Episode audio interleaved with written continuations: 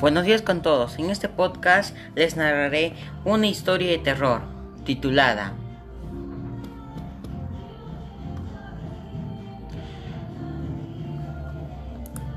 El hombre de los sueños.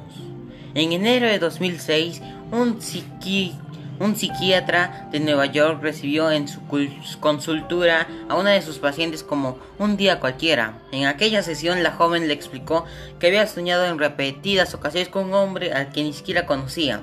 Tenía una calva incipante, las cejas muy gruesas y los labios extremadamente finos, en especial en el superior.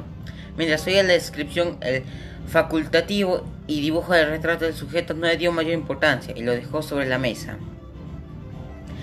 Las tornas cambiaron cuando, en sus siguientes consultas, dos pacientes más aseguraron haber visto al mismo hombre en sus sueños. El siquiera decidió hacer copias del dibujo y enviarlo a varios compañeros de profesión. Meses después vieron que el número de personas que habían soñado con él no paraban de aumentar y optaron por crear una página web en la que se registraban todas sus apariciones. Los facultativos descubrieron que el misterioso hombre se había colgado en los sueños de cerca de 2.000 personas. Sus apariciones son de los más disparados.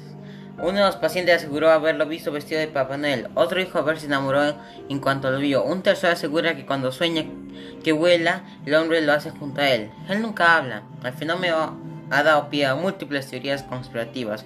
Una de ellas señala que el intruso es una persona real con la habilidad de interrumpir en los sueños.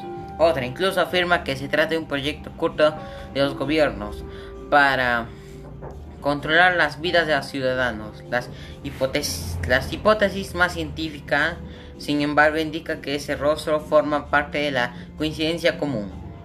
¿Y a ti alguna vez se te ha presentado en tus sueños?